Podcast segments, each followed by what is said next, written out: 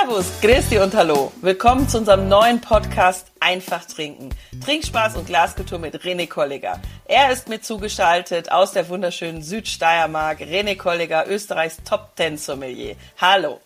Grüß dich aus der wunderschönen Südsteiermark. Es geht weiter mit dem goldenen Herbst. Es scheint schon wieder die Sonne oh. und äh, ich habe gehört, dass du wieder zurückgekehrt bist von deinem Ausflug aus Jamaika. Ja, ja, genau, genau. Unser neuer Podcast, also wir haben ja jetzt schon ein paar Folgen, aber für mich ist er immer noch voll, wird jetzt etwas angereichert mit äh, tropisch-karibischem Feeling. In dieser oder in der nächsten Folge werden wir natürlich auch berichten, was ich dort getrunken habe. Und ja, es ist, äh, wir können es schon mal anteasern. Es, es wird natürlich ein Getränk aus Zuckerrohr gewesen sein. aber wie immer zu Beginn geht es natürlich vor allem darum, was hast du in letzter Zeit erlebt? Was gibt es Neues in der Süd Südsteiermark? Was sind gerade Trends? Und was hast du als letztes getrunken? Das sind ja immer unsere Standardrubriken. Und ich muss ganz ehrlich sagen, nachdem ich jetzt ein paar Tage weg war, freue ich mich auch auf einen guten Rotwein. ja, das glaube ich, weil auf Jamaika gibt es ja wahrscheinlich kein Gansel. Und der heilige Martin kommt ja schon langsam zu uns. Und es ist wieder Ganselzeit in der Steiermark. Ähm, und was trinkt man zum Gansel? Eine meiner absoluten Lieblingsrebsorten, den St. Laurent. Ah. Ich bin gespannt, wie viel St. Laurent trinkst du eigentlich? Oh Gott.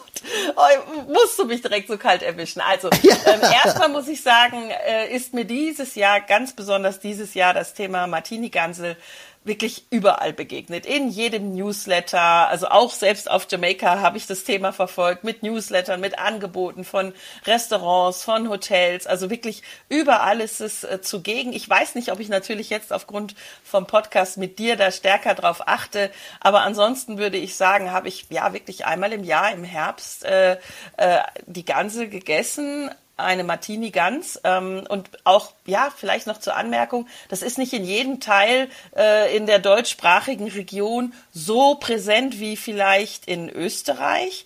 Ähm, es gibt so ja es gibt die Tradition, aber dass sie so immer und überall äh, vollzogen wird, hm, muss ich sagen, ist wahrscheinlich doch gerade auch bei dir jetzt dann in der Südsteiermark oder in Österreich generell ist, ist noch ja mehr Tradition dabei. Das heißt, also ich bin nicht sattelfest, was man dazu trinkt. Äh, gar nicht. Das, dafür brauchen wir dich jetzt. Wir haben jetzt schon gemerkt, es scheint in Richtung Rotwein zu gehen. Das hatte ich auch vermutet. Aber St. Laurent ist die Traube, ist der Wein, mit dem ich am wenigsten Berührung habe, seitdem ich in Österreich lebe. Ich erinnere mich an die erste Empfehlung von einer lieben Kollegin, die ähm, mir gesagt hat, doch, den musst du äh, probieren, das könnte was für dich sein, weil du kräftige Rotweine magst oder Rotwein generell, das ist aber jetzt auch schon ein paar Jahre her. Und da bin ich dann auf die Region Lutzmannsburg gekommen. Ähm, und das war's. Also da war ich dann jetzt auch dieses Jahr zum ersten Mal, aber mehr kann ich dazu nicht sagen. Ich habe ihn vielleicht dreimal in meinem Leben und eben auch in Lutzmannsburg im Burgenland. Ne? Das gehört noch zum Burgenland. Lutzmannsburg äh, ist Burgenland, genau. Genau. Und da Hochplateau, anderer Boden, das habe ich auch noch gelernt. Die Weine etwas anders als im Rest vom, vom Burgenland oder Region. Was haben wir da alles? Deutschkreuz und so weiter in der Nähe, Horizont. Ähm, aber ja, ich bin blank, ganz ehrlich. Komplett. Also ja, jetzt Schuster, darfst du dich komplett den, austoben. Ja, fantastisch. Wahrscheinlich den Hannes Schuster, den du äh, verkostet hast mit, mit ähm, seinem St. Laurent, der eben aus dieser Region kommt. Ähm, was ist äh, St. Laurent? St. Laurent ist eine natürliche Abstammung aus Burgunder und Semling. Also eine Kreuzung, die noch nicht ganz erforscht wurde, wo sie wirklich herkommt.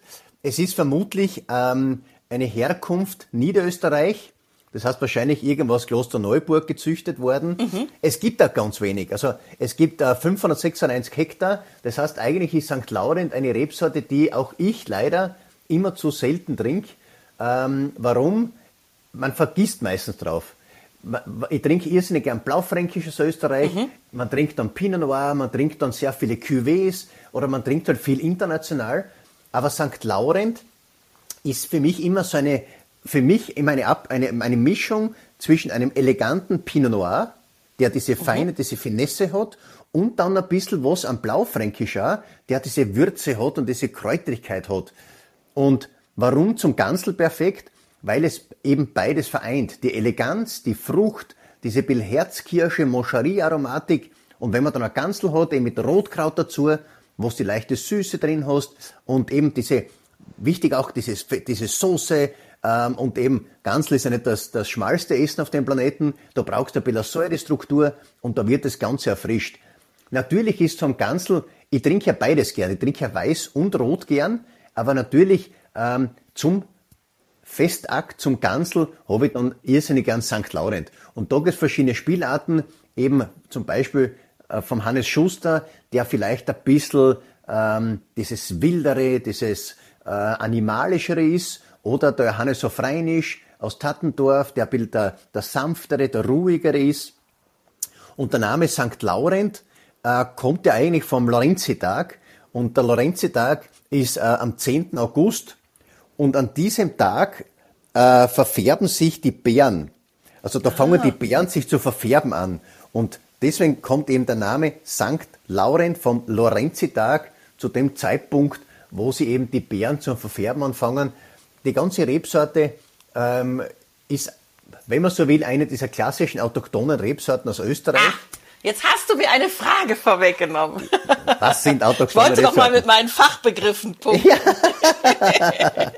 ist das denn eine autochtone Rebsorte? Ja, das, also ist, das ja. ist wirklich, wenn man so will, eine klassische autochtone österreichische Rebsorte, die ich sage, es wird nicht ganz stimmen, aber ich sage zu 80 Prozent aus der Thermenregion kommt und dann der Rest, der 20 Prozent, wird am Burgenland sein. Und für mich immer eine tolle Rebsorte ist, nur halt leider gern vergessen wird. Ich habe ja mhm. gesagt, dass ich gern Weißweine trinke. Ähm, wenn es um Weißwein geht, dann darf das schon eine Spur kräftiger sein. Also da brauchen wir jetzt keinen schmalen Wein dazu trinken. Und zur Gans, ich, also zur, zur Gans dann an sich. Genau. Und zur Gans habe ich dann gern auch, wenn man so will, Traminer. Weil Traminer vor allem wenn er reif ist, also reife Traminer zu einem Ganzel dazu, das kann hervorragend sein. Oder wir können da ruhig auch einen grünen Wettliner Smaragd nehmen, der auch mehr Kraft hat und einfach mhm. ein bisschen softiger ist. Und noch eine autochthone Rebsorte gefällt mir richtig gut, der Rotgipfler. Äh, der Rotgipfler von der Thermenregion, das ist ja auch so eine Rebsorte, die einen, einen Zacken weniger Säure hat und eben zum Gansel bisschen mehr rund, bisschen mehr Schmolz, so ein Rotgipfel Rodauner Selektion vom Alpha zum Ganzel, ich glaube, das pfeift schon richtig. Weil es eben äh, also mehr, mehr Spektrum hat, oder? So muss ich mir das vorstellen. Das genau geht so unter dann. Ja. Genau. Also wenn du einen leichten Welschriesling zum Ganzel trinkst, passt natürlich perfekt, aber man wird halt merken, dass, die, dass der Welschriesling fast ein bisschen zu zart sein wird für dieses äh, Ganzel. Und irgendwann, man, Herbst ist ja auch eine kühle Jahreszeit. Und vor allem, was trinkt man, wenn es kalt ist? Da trinkt man gerne ein bisschen was Kräftigeres. Das darf schon ein bisschen von Kraft strotzen. Aber es, für mich aus gesehen, halt nie zu mächtig. Weil ich ja. will halt, wie gesagt, ich bin ja ein Flaschentrinker. Also ich möchte mindestens eine Flaschen trinken und dann durchkriegen auf die zweite. Und wenn du dann schon einen Wein hast mit 14, 5 Volumensprozent, dann kannst du wahrscheinlich während dem Ganzen schon schlafen gehen. Aber ich möchte das ganz lesen und dann weiter trinken. Also da muss ich jetzt in meinem Kopf mal alle Fragen strukturieren, die ich jetzt gerade, äh, die mir gerade eingefallen sind, weil zum Beispiel Rotgipfler. Muss ich zugeben, habe ich vielleicht einmal gehört. Also es liegt auch daran, dass ich in diesem Jahr zum ersten Mal Weißgipfler gehört habe, ihn verkostet habe. Ich wusste nicht, was ich da bestelle. Das war im Burgenland und dann, weil er mir so gut geschmeckt hat, habe ich gegoogelt, was das ist. Habe mich nicht getraut, den Winzer zu fragen. Ähm, wollte nicht so ganz unwissend dastehen. Und dann habe ich herausgefunden, das ist ein grüner Veltliner. Der hat mir quasi einen neuen Zugang zum grünen Veltliner gegeben, weil der war wirklich richtig gut. Ist der Rotgipfler auch äh, ein Synonym oder gibt es da auch andere Namen für? Ja, der Rotgipfel ist eine natürliche Kreuzung aus roter Veltliner mal Traminer. Mhm. Das heißt, man hat ja wieder eben, der rote Veltliner ähm, eben suggeriert schon ein bisschen was Rotfruchtiges, was er auch drinnen hat. Der grüne Veltliner ist immer der klassische, dieses Pfefferveltliner, diese Kräuterwürze. Und für mich hat dann der rote Veltliner schon immer ein bisschen was Rotbeeriges auch drin. Dann eben gepaart mit dem Traminer, der die Würze mit sich bringt. Und Rotgipfler ist eine wirklich tolle Rebsorte, die halt oft dazu neigt, halt eine Spur zu kräftig zu sein. Aber ich glaube, wenn der Winzer das richtig im Griff hat, ähm, und vor allem die Thermenregion macht wirklich tolle Rotgipfler. So wie da, da gibt's einen, einen, einen ja, ich sage immer junger Winzer, ich meine, er ist schon jung, aber nicht mehr so jung, der Lorenz Alfert, der macht einen Rotgipfler Mandelhöhe und dieser Rotgipfler, der ist wirklich elegant, fein, hat eine super Struktur.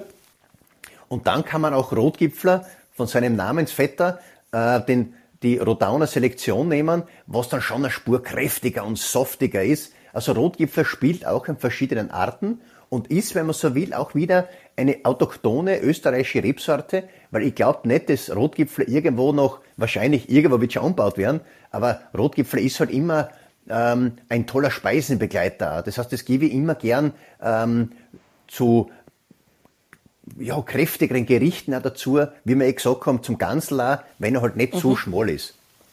Mhm. Okay, dann habe ich das schon mal jetzt wieder für mich dazugelernt, weil, wie gesagt, also es, es gibt selbst, und das muss man wirklich sagen, in den kleinsten Weinbaugebieten so eine Reb, Rebenvielfalt.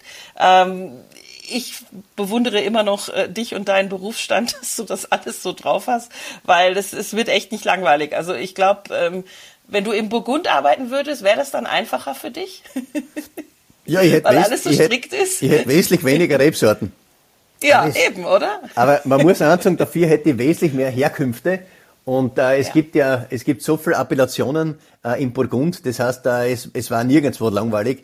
Aber was ich, oft, was ich oft immer schade finde, wir reden immer von diesen österreichischen äh, Kultursorten wie St. Laurent oder Rotgipfler, aber wir müssen uns oft in der Sommelerie selber an der Nase nehmen.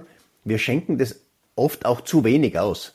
Weil wir hätten eine Geschichte, das ist pures Österreich, aber trotzdem greift man halt dann sehr oft zu anderen Rebsorten und ich erwische mich selber, dass ich oft auch nicht dran denke an diese Rebsorten. Aber vor allem jetzt, im Herbst, habe ich mir verschrien, eben an den St. Laurent und ich liebe St. Laurent zum Gansel und ich werde auch jetzt wieder mehr Rotgipfler forcieren äh, zu einem Gansel dazu, weil ich glaube, es funktioniert einfach richtig gut. Und also mehr Herkunft geht ja gar nicht mehr, wenn es da ein, ein heimisches Bio-Gansel hast, plus eben dann heimische Rebsorten. Also das ist, glaube ich, äh, der Einklang, den wir haben wollen. Ja, also es ist ja auch so gedacht gewesen, sicher als die Tradition ähm, so ihren, ihren Weg genommen hat, eben auch mit den heimischen Weinen dann zusammen zu verkosten. Und wir hatten das Thema schon, dass man ja in der jetzigen Zeit auch den jungen Wein so gerne, ich sag mal, anbietet oder trinkt, weil er ja nun mal da ist. Äh, wie, wie, wie sieht es dann mit den Jahrgängen aus, wenn du jetzt von St. Laurent oder Rotgipfler sprichst? Sind das die vom letzten Jahr oder sind die schon gelagert? Also merkt man, dass man zum Gansel dann nicht ganz so, ich sag mal, äh, aged äh, unterwegs ist, weil es zu schwer wird? Das würde mich noch interessieren, weil jetzt weiß ich schon, welche, welche Trauben, welche Rebsorte ich bestellen würde, weil es steht ja jetzt nun mal an, das Martini-Gansel essen. Aber trinke ich dann äh, Reserven oder wie siehst du das? Ich bin ehrlich, das Thema, äh, ich habe gestern erst mit Gästen über das Thema gesprochen, weil ich nicht geglaubt habe, dass die reife Weine trinken wollen. Aber die haben gesagt, zu dem Ganzen hätte ich gern wirklich was Reifes dazu. Und reif heißt dann zehn Jahre plus. Und äh, wenn du einen Rotgipfel ausschenkst aus dem Jahr 2008 oder 6 oder 7 oder auch St. Laurent aus diesen Jahrgängen, reife Weine sind einfach ob das Thema Reserve umsteht oder nicht, es, Reserve suggeriert ja nur, dass der Wein auf Spur ähm, kräftiger ausgebaut ist. Aber natürlich ja. reifen diese Weine auch perfekt. Und wenn man da dann äh, St. Laurent kriegt, der eben 10, 15 Jahre alt ist, das passt halt zum Ganzen noch besser, weil die, Tami, weil die Tannine noch ein bisschen runder sind, weil der Wein einfach harmonischer ist. Und ich liebe reife Weine, also gereifte Weine. Und wenn das 10, 15 Jahre alt ist, dann macht es einfach so richtig Spaß zu dem Ganzel dazu. Wenn es zu jung ist, macht es auch nichts, dann hast du ein bisschen höhere Tannine. Man, das ganze Ganze schluckt die Tannine eh gut, aber wenn es runder ist und ein bisschen weicher ist und einfach harmonisch ist, dann passt es viel besser. Also immer, wenn man, wenn man die Chance hat, zu gereifteren Weinen greifen, zum Ganzel dazu. Mhm. So, und jetzt habe ich wieder was gelernt. Und ich bin, fühle mich jetzt schon wieder so, ja, unwissend, denn ich habe öfter von reifen Weinen gesprochen, aber nicht darauf geachtet, ob die dann zehn Jahre alt sind. Ist das etwas, was wirklich so ist, dass reife Weine mindestens zehn Jahre alt sind? Also ja, also äh, es macht keinen Sinn, über reife Weine zu sprechen, wenn der zwei, drei Jahre alt ist. Weil in, so fünf, das, das was wäre so mit fünf, sechs Jahren? Fünf, sechs Jahre, man muss immer für mich, wenn man über die großen Weine spricht und auch äh, über das Thema Reserve und der, der Jahrgang passt und du hast einen super Winzer, also wichtig ist auch immer der Winzer dazu, der muss verstehen, dass der Wein reifen kann, dann reden wir von den ersten fünf Jahren über eine Babyphase. Das ist ah. dann, das ist, das sind wie, wie Kinder. Ersten fünf Jahre Babyphase, fünf bis zehn Jahre sind, werden wir dann schon Jugendlicher und dann eben von 10 bis 20 Jahre, das ist dann die reife Phase, wo man dann sagt, da wird man dann ein bisschen gescheiter vielleicht und man wird auch ein bisschen gesetzter. Und die mhm. merken es ja selber, ich merke es ja, je älter das ich wir, desto ruhiger werde ich auch und ich glaube, ich werde auch harmonischer. Und das ist auch bei die Weine so. Je älter die Weine werden, desto harmonischer werden die Weine. In der Jugend habe ich viel mehr herum äh, das ist jetzt auch eine andere, eine eigene Podcast-Folge oder Serie ja. wert wahrscheinlich. Wahrscheinlich. Also Reifung, Reifung der Weine ist so wichtig, weil es wird, der deutschsprachige Raum trinkt alles zu jung. Und wir wissen oft gar nicht, wie die Weine werden, wenn sie eben mhm. 10, 15, 20 Jahre alt sind, weil wir es gar keine Chance geben. Aber wie gesagt, in, von 10 bis 20 Jahren, da ist für mich dann die spannende Phase, wo man dann sieht, ob ein großer Wein ein großer Wein ist, weil die großen Weine werden in der, in der Reife erst richtig gut und die nicht so großen Weine, die verlassen uns eh schon in die ersten zehn Jahre. Ah, also ganz wichtig und das bringt uns auf jeden Fall noch zu einer eigenen Folge, denn in den ganzen, ich sag mal, großen Weinländern, wo wir jetzt, ich sag mal, die, die großen Herstellungen und Produktionen dann auch in unseren Supermärkten und teilweise auch auf den Speisekarten sehen, da ist ja eben äh, Reserve drei Jahre alt, sagen wir, oder Gran Reserva oder was auch immer, äh, und dann geht das raus in den, in den Handel. Und dann muss ich es richtig lagern, damit es auch eben diese Reife, die Jugendlichkeit, sage ich mal, verliert und dann dieses erwachsene, gesetztere bekommt. Ich fand, du hast es super erklärt, aber dafür muss ich es halt auch richtig lagern. Und da haben wir schon mal von dir gehört, da ist das Thema Kork wichtig und eben Temperatur, denn sonst kann ich eben nie in den Genuss kommen. Und vielleicht sagst du deswegen, dass wir im deutschsprachigen Raum deswegen Weine viel zu jung trinken. Ich, ich finde sowieso, ähm, dass wir ja, durch die, durch die Art von Produktion und Lagerhaltung immer noch den Trend haben, es muss weg. es muss, es muss getrunken werden, weil es kommt ja was Neues nach. Und von daher ganz wichtiger Hinweis, ab zehn Jahre erst gereifter Wein. Ich habe das nicht gewusst und ich habe es auch bisher eher gedacht, oh, der ist jetzt zehn Jahre alt, weil ich ihn eben nicht ideal lager. Ich muss den jetzt trinken. Ich habe Angst, dass der mir sonst äh, um, also dass der umkippt oder zu stark dann oxidiert, wenn ich ihn aufmache. Aber ich möchte noch mal zurück zur zur Martini Gans und zu den Getränken, die dann auch autochton oder eben regional geprägt sind. Du hast von Traminer gesprochen und da muss ich auch wieder einhaken und genauer nachfragen, denn ich habe früher auch gedacht, ja, ein Traminer, okay. Und dann habe ich ähm, im Vulkanland, ja, mehr im Vulkanland als in Südtirol, muss ich zugeben, weil aus Südtirol kannte ich natürlich den Gewürztraminer. Und dann kam zum Beispiel im Vulkanland auch, ähm, was weiß ich, drei verschiedene Traminer-Varianten.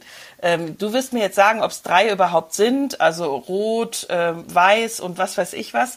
Und was du meinst, wenn du sagst Traminer zur Martini-Gans. Es gibt den roten, den gelben und den Gewürztraminer. Ah. Also diese drei Traminer gibt's. Und der Urvater, der Papa dieser ganzen Traminer ist der Savagnin und der kommt aus dem Jura. Und aus dem Savagnin sind eben äh, diese ganzen Traminer entstanden. Und aus den Traminern sind dann die Muscatelle entstanden.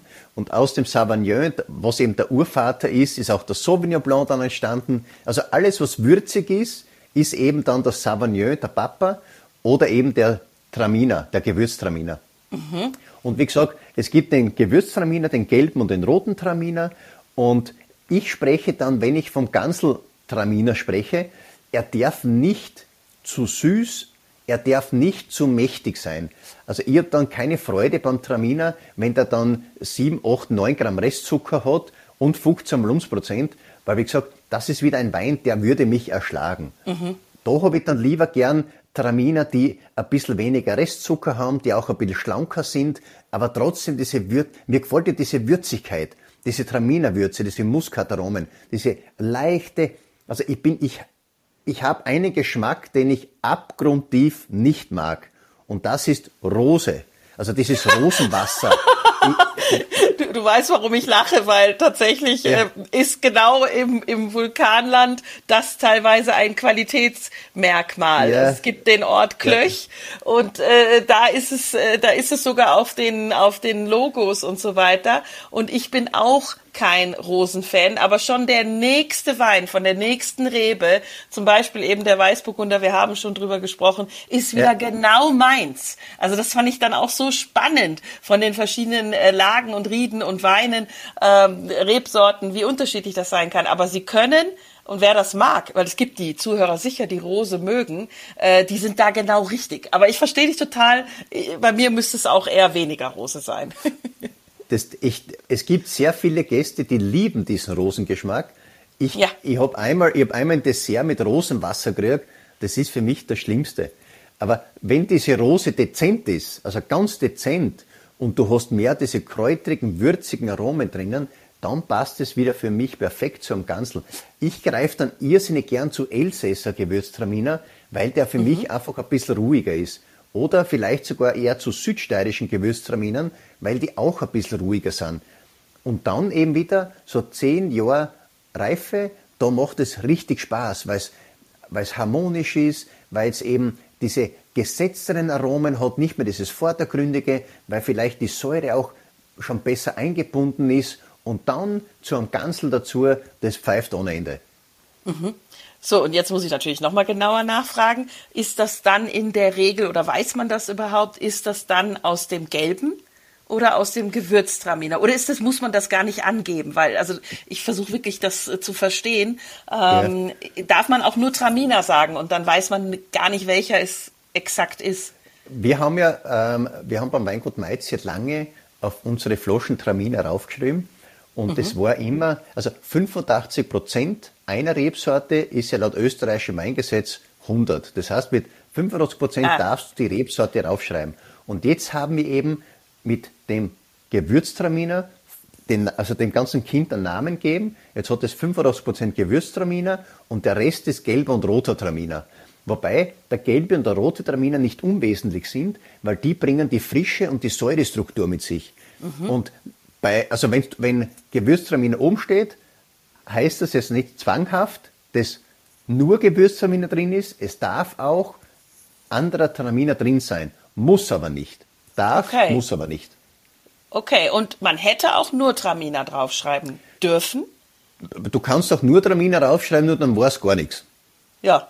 Ja deswegen frage ich ja, weil ja. äh, das ist offensichtlich, wir haben ja schon über die verschiedenen Herkünfte und, und auch die, ich sag mal, damit verbundenen Regeln oder Standards gesprochen. Und gerade beim Traminer fand ich das so spannend, als ich irgendwann rausgefunden habe, ups, das ist nicht die eine Traube, sondern die hat verschiedene Varianten oder Facetten. Und deswegen frage ich, äh, darf man, äh, ich sag mal, das davor weglassen, das Gelb, das du, Rot du, oder das du Gewürz? Darfst, du darfst natürlich auch Traminer, nur Traminer raufschreiben. Du kannst es machen, wie du willst. Mhm. Ja, spannend. Also es ist, also ist auch, glaube ich, eines der Getränke oder der Weinsorten, die man vielleicht nicht so viel hernimmt, oder? Weil es auch, ich sag mal, im deutschsprachigen Raum, du, du hast ja nicht nur einheimische Gäste, sondern auch eben viele, ich sag mal, aus Wien, aus Graz, aus, aus Deutschland, aus wo auch immer her. Ähm, und wenn die da nicht sattelfest sind, dann bestellen die wahrscheinlich doch dann eher aktuell den, den Sauvignon Blanc. Ja, beim Traminer ist es oft meistens so, sehr viele haben auch dann ähm, Respekt vom Traminer, weil er mhm. oft eben sehr mächtig und kräftig ist und eben diese wirklich kräftigen Aromen hat. Und dann bist du oft nicht sicher, zu was trinke ich einen Gewürztraminer oder, ein, oder wie gesagt einen Traminer, der eben 14,5 Volumensprozent hat und Restzucker hat. Das heißt, du tust dir oft auch bei den, bei den Speisen relativ schwer, ähm, das einzusetzen. Weil wenn du am Anfang schon so einen schweren Wein gibst, dann wirst du wahrscheinlich fertig sein. Wenn du in der Mitte so einen schweren Wein gibst, wirst du auch fertig sein und hinten raus hast du wahrscheinlich schon so viel getrunken, dass du nicht mehr fähig bist, so einen kräftigen Wein zu trinken. Also, man, es ist das wirklich ist nicht schwierig. der Sinn der Sache. Ja, das ist nicht der Sinn der Sache. Aber vor allem Käse ist fantastisch für, für, ähm, für Traminer. Äh, man kann es natürlich, wenn es ein bisschen eine Restsüße hat, auch zu Dessert geben. Man könnte es natürlich auch zu würzigen Speisen geben. Also, ich trinke auch, wenn es nicht zu viel Alkohol hat, aber trotzdem ein bisschen Restzucker, zu asiatischen Speisen. Weil da passt diese, dieses Würzige, diese leichte mhm. Restsüße richtig gut. Also Schärfe, das Thema asiatisch oder indisch, wo du dieses, diese Schärfe drin hast, da passt Traminer dann wieder richtig gut. Ja, das werde ich mal ausprobieren. Und es ist auch schon wieder eine eigene Folge wert, weil so dieses Thema Speisenbegleitung und dann eben auch als Flasche, nicht als, als ich sag mal, einzelne ähm, Weine äh, dazu als Begleitung, das ist ja, das, das wollen wir ja noch viel, viel stärker ausbauen bei uns. Wir haben jetzt gerade von dir gehört, dass man 85 Prozent äh, von einer Traube nimmt und die draufschreibt. Dann hast du die weiteren eben genannt. Das war jetzt im Beispiel von Tramina. Und das ist bitte, bitte eine zukünftige Folge, denn ich stelle jetzt eine, ich sag mal, Laienfrage. Ist das dann ein Cuvée oder ein gemischter Satz? Und wir lassen das bitte so stehen, weil das ist eine eigene Folge, aber du merkst schon, ähm, dass da noch viel Bedarf ist. weil das, ist, äh, es spannend. ist, es ist wirklich, es, genau diese Wörter sind wieder spannend, gleich wie wir das letzte Mal gehabt haben mit Naturwein und Orangewein. Es gibt halt so viele Wörter, die halt noch immer nicht ganz aufklärt sind. Und was ist eine Cuvée, was ist ein gemischter Satz? Ich glaube, das ist auch eine, eine ganz spannende Geschichte, dass die, dass die Menschen einmal erfahren, um was es da wirklich geht. Ja, und wie? Und ach, da freue ich mich drauf. Das, das wird eine coole Folge, die machen wir auf jeden Fall noch dieses Jahr. Und ich möchte jetzt zum Abschluss nochmal ähm, das ganze Menü bitte mit dir durchgehen, weil du hast jetzt gerade gesagt, wenn man am Anfang schon mit einem zu schweren Wein, mit zu viel Volumensprozent und so weiter anfängt, dann hat man, ja, dann kann man das Ganze nicht, nicht durchzelebrieren. Äh, jetzt muss ich zugeben, dass ich wirklich meistens dann nur die Gans gegessen habe. Was bietest du denn an und, und wie, ist da, wie ist die Menüfolge bei euch aktuell? Ich meine, bei uns ist so, wir haben äh, eben so, so kleine Gansel-Vorspeisen, da gibt es immer Ganselschmalz, mhm. Gansel einmach Suppen, also alles, was die Gans eben hergibt. Und eben so eine kleine Rolle gefüllt mit Gansel. Und da gebe ich dann immer gern schon was Reiferes. Also ich gebe jetzt äh, zur Zeit unseren Morelon Ortswein Ehrenhausen 2014 dazu, mhm. weil eben der Ortswein schon im großen Holz ausgebaut ist, aber eben 14 ein kühles Jahr. Das heißt, zum Einstimmen schon was Saftiges, was Reifes, aber das darf nicht zu kräftig sein. Weil wir haben ja jetzt dann schon wieder das Thema kühle Jahrgänge. Wie, wie, wie nimmst du oder wie sagt ihr Experten, welches Jahr war wie? Und jetzt hast du gerade gesagt, 14 war ein kühles Jahr. Das machen wir bitte auch nochmal als Folge. Das ist, das ist ganz wichtig. Äh, das ist eben unsere Aufgabe in der Sommelerie, dass wir eben die Jahrgänge auch kennen müssen, wie mhm. eben das Jahr verlaufen ist. Weil, wie gesagt, das Schöne am Weinbau ist ja, dass jedes Jahr einfach ähm, anders ist und jedes Jahr gibt mir was anderes. Aber so wie 14 und 16, das sind für mich zurzeit die perfekten Weine, eben zu so Ganzel-Vorspeisen, wo du schon was Softiges hast, aber trotzdem diese Kühle, diese Frische. Und dann kommt das Gansel. Beim Gansel ist ja Rotkraut dabei, da sind Kohlsprossen dabei, da sind Servettenknödel dabei. Das ist jetzt so ein reichhaltiges Festmenü. Und da trinkst du dann eine Flasche St. Lauren dazu, ein bisschen was Reiferes. Am besten eben weder aus der Thermenregion, ähm, was mir halt an Zacken noch mehr gefällt, oder vom Hannes Schuster, weil es ein bisschen animalischer ist und das Leben ist wunderschön und der heilige Martin kann wieder aus seinem Gänsestall rauskommen. Ach, ich sehe schon. Also ich freue mich jetzt wirklich drauf auf das Wochenende, das, das zu machen. Und ich, ich würde jetzt gerade noch mal was, äh, ich sag mal, übersetzen für alle lieben Freunde äh, jenseits äh, der Grenze, die äh, die österreichischen Begriffe nicht kennen. Also der Morillon ist der Chardonnay. Richtig? Siehst du, ich habe schon aufgepasst. Und die Kohlsprossen, das ist äh, Brussels Sprouts im Englischen, was ich sehr süß finde, das ist der Rosenkohl, also der kleine grüne. So, das dazu. Zum Abschluss noch, das zur Aufklärung. Äh, und jetzt eine Frage die wir immer am Ende bringen, eine, eine Rubrik. Meistens ist es dann am Ende der ersten Folge die Entweder-Oder-Frage. Die passt zum Thema Rotwein, weil wir sind eingestiegen mit dem St. Laurent. Dekantieren oder nicht? Ähm, es kommt wieder auf den Wein drauf an. Ähm, wenn man St. Laurent trinkt, die eben spurkräftiger sind, dann würde ich die Weine natürlich in eine Karaffe geben, aber nicht zu lange. Also da reicht eine halbe Stunde in die Karaffe geben, am besten eine, eine größere Karaffe nehmen, damit der Wein Luft kriegt. Wichtig beim St. Laurent, da er für mich immer sehr burgundisch ist, immer ein Burgunderglas auch nehmen, also ein größeres Glas und das Ganze eben wie einen großen Burgunder behandeln. Karaffe, ja, muss aber nicht sein. Äh, ansonsten eben eine Stunde vorher aufmachen, ein runter trinken und dann eben äh, den Wein so Luft geben oder eine halbe Stunde die Karaffe geben. Burgundergläser bei einer Temperatur, ich sage jetzt einmal von 13 bis 15 Grad. Das kann am Anfang ähm, schon eine Spur kühler sein und dann eben mit der Entwicklung, mit der Luft, dann wird der Wein wunderschön aufgeben, äh, aufgehen und wird dem Gansel Freude bereiten. Ja, also super. Vielen Dank für die Tipps. Und ich kann wieder nur sagen, Hauptsache einfach trinken, stay hydrated und denkt an die Elektrolyte. Vielen Dank fürs Zuhören. Ich freue mich auf die nächste Folge. Bis bald. Ciao. Alles Liebe. Baba.